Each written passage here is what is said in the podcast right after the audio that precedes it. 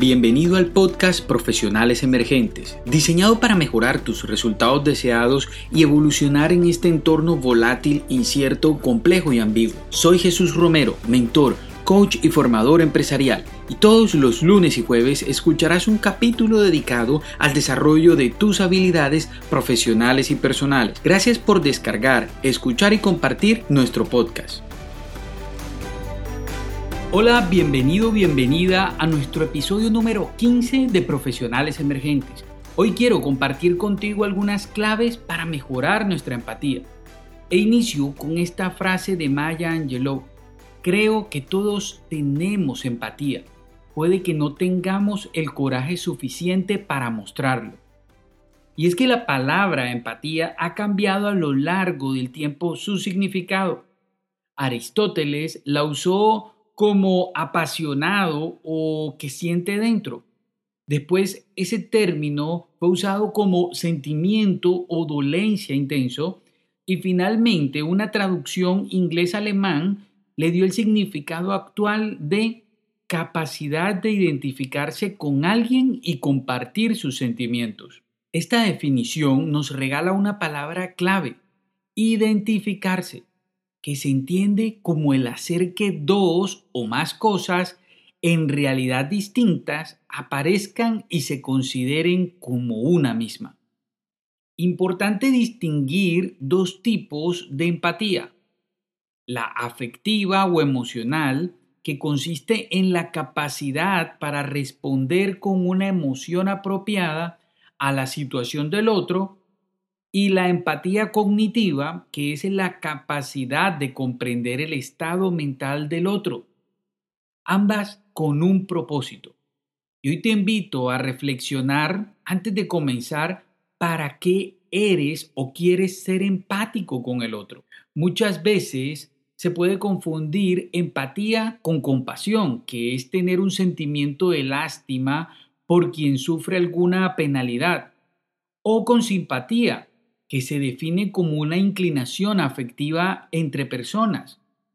Y su principal diferencia es que la empatía es un proceso reflexivo, racional, objetivo, y la simpatía es espontánea, no racional y subjetiva.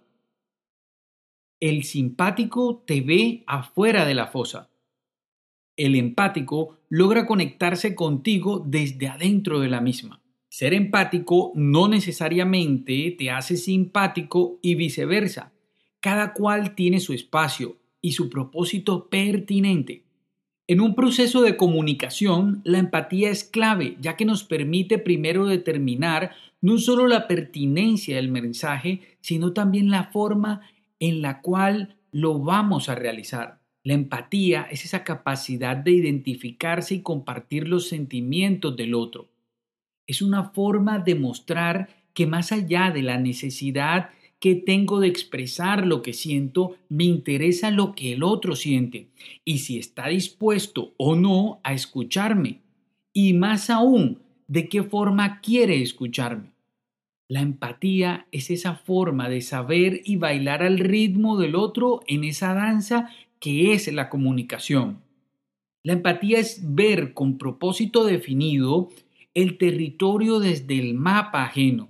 Es poder ver y sentir al otro desde el otro. No desde el yo, no para quedarme ahí, sino para describirle mi territorio desde su mapa. En programación neurolingüística o PNL se conoce como rapport al poder conectarse con el otro cuando nos comunicamos. Para esto se requiere principalmente de presencia. Para poder conectarnos con el otro es indispensable que estemos atentos al cómo se expresa de manera consciente o inconsciente. Se hace necesario que veamos y escuchemos con todos nuestros sentidos para identificar, por ejemplo, la forma como se expresa, bien sea visual, auditiva, kinestésica, olfativa o gustativa. Puede ser clave repetir lo escuchado para confirmarle que sí estamos ahí con él o con ella. Y al sentir la velocidad de sus ideas, podemos ajustar la nuestra en medio de un proceso de feedback automático y en tiempo real. acompasado incluso hasta con los mismos movimientos sutiles. La empatía no es para sentirse de un solo lado de la comunicación, sino también para demostrarla y lograr conectar los mapas que cada uno de los que interviene lleva en su mente. De esta forma se identifican todos y se unen en uno solo. La empatía no es para sentirse de un solo lado de la comunicación, sino también para demostrarla y lograr conectar los mapas que cada uno de los que interviene llevan en su mente. De esta forma se identifican todos estos mapas y se unen en uno solo. Se integran desde su individualidad para crear una nueva realidad en la comunicación, a través de una conexión voluntaria que agrega valor. De esta forma mejoramos nuestra empatía para comunicarnos mejor. Y te invito, si quieres escuchar nuevamente esta parte, para que hagas consciente lo que te compartí y lo puedas aplicar inmediatamente. Hoy te invito a preguntarte, ¿tienes en cuenta lo que piensa o en el cómo se siente el otro al momento de comunicarte? Y como vemos, la idea es mejorar la empatía a partir de un propósito y a partir de él definir qué es lo que quiero mejorar de ella. Otro punto donde la empatía es clave es en la colaboración, uno de los aspectos críticos para el trabajo en equipo. La colaboración se define como el trabajo que se hace junto con otras personas para lograr un objetivo. Es una forma de relacionarnos como seres humanos. Y la empatía potencia esta relación, debido a que la misma permite que en lugar de querer anular al otro, lo integremos. Cuando percibimos que alguien es diferente, podemos de manera consciente o inconsciente sentirlo como una amenaza. Esto dispara el miedo comportándonos de forma no constructiva para el trabajo en equipo. Importante revisar dentro de nosotros qué creencia hay detrás de ese comportamiento. Sin embargo, no hay que esperar a que cambie nuestra creencia egoísta, que es muchas veces irracional.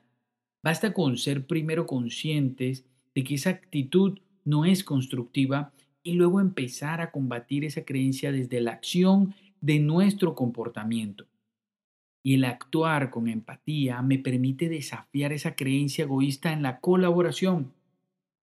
La empatía permite ver y sentir al otro, no como amenaza, sino como complemento y contribución a lo que hago y al objetivo del equipo. Una clave para empezar a actuar con empatía en la colaboración es conocer al otro, no desde mi prejuicio, sino desde la evidencia objetiva, reconociendo en él o ella no sus debilidades o fortalezas, sino la forma en el cómo puede complementar lo que hago y cómo yo puedo complementar lo que él o ella hace. Cuando identifico, puedo ahora pasar a revisar su contexto. ¿Cómo puedo yo saber cómo se siente sin antes generar espacios de diálogo? Vemos cómo para que haya colaboración debe existir primero conocimiento hacia el otro. No puedo generar empatía por alguien que no conozco. ¿De qué forma puedo ponerme los zapatos del otro no sé siquiera qué tipo de zapato o talla es. O peor, no tengo ni idea dónde están sus zapatos. Muchos problemas de colaboración en el trabajo en equipo radican en que no se conocen realmente. Compartir un espacio físico o virtual no significa que sepa quién es, aunque es casi imposible conocer al otro en su totalidad se puede llegar a conocer lo suficiente como para generar empatía. Y para conocer al otro lo suficiente hay que generar espacios de diálogo, no solo en el aspecto laboral, sino también en el aspecto personal. En lenguaje de gestión del conocimiento, estos espacios se les conoce como socialización. De esta forma vemos cómo la empatía solo puede surgir si hay conocimiento del otro y solo lo puedo conocer si me comunico con él o ella y así puedo a partir de ahí empezar a colaborar para lograr un objetivo en común. Un aspecto importante para colaborar con el otro es descubrir cuáles son sus motivaciones conscientes o inconscientes, identificando lo que en PNL se conoce como metaprogramas. Un ejemplo de esto es cuando al referirse a un objetivo puede expresarse como quiero esto, quiero cambiar esto que estamos haciendo. O también puede usar una expresión como quiero lograr ese resultado. La diferencia radica en que la primera expresión quiero cambiar esto que estamos haciendo es para alejarse de la situación actual. Y en la segunda expresión, quiero lograr ese resultado, es para acercarse a una meta. El identificar esto nos permitirá descubrir si lo que lo motiva es a alcanzar la meta o a cambiar la situación actual.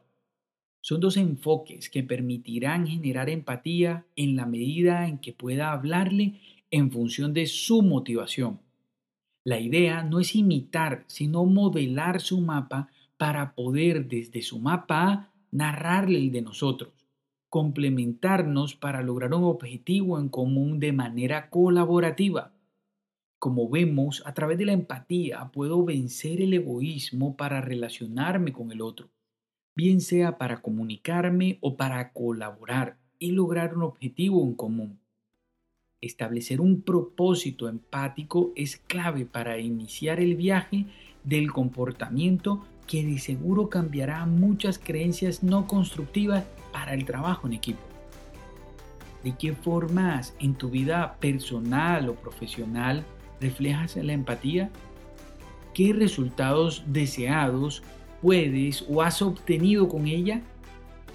Y de esta forma finaliza nuestro episodio número 15 de Profesionales Emergentes. Gracias por escucharme hasta el final.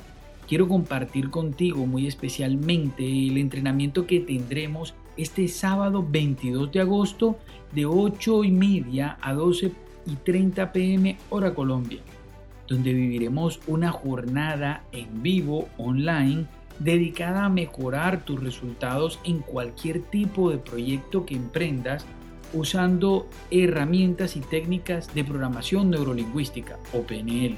En el enlace del perfil de este podcast encontrarás más información. Y recuerda, la evolución se da cuando hacemos de nuestras debilidades fortalezas. Hasta pronto, profesional emergente.